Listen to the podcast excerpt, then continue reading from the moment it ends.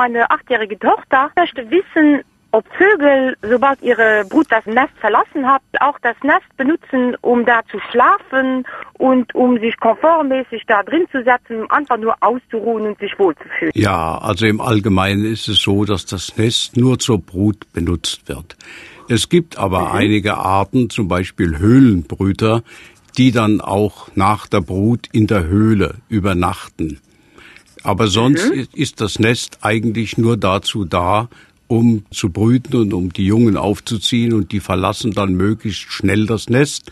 Denn die Zeit, in der sie im Nest sind, ist für sie die gefährlichste im ganzen Leben.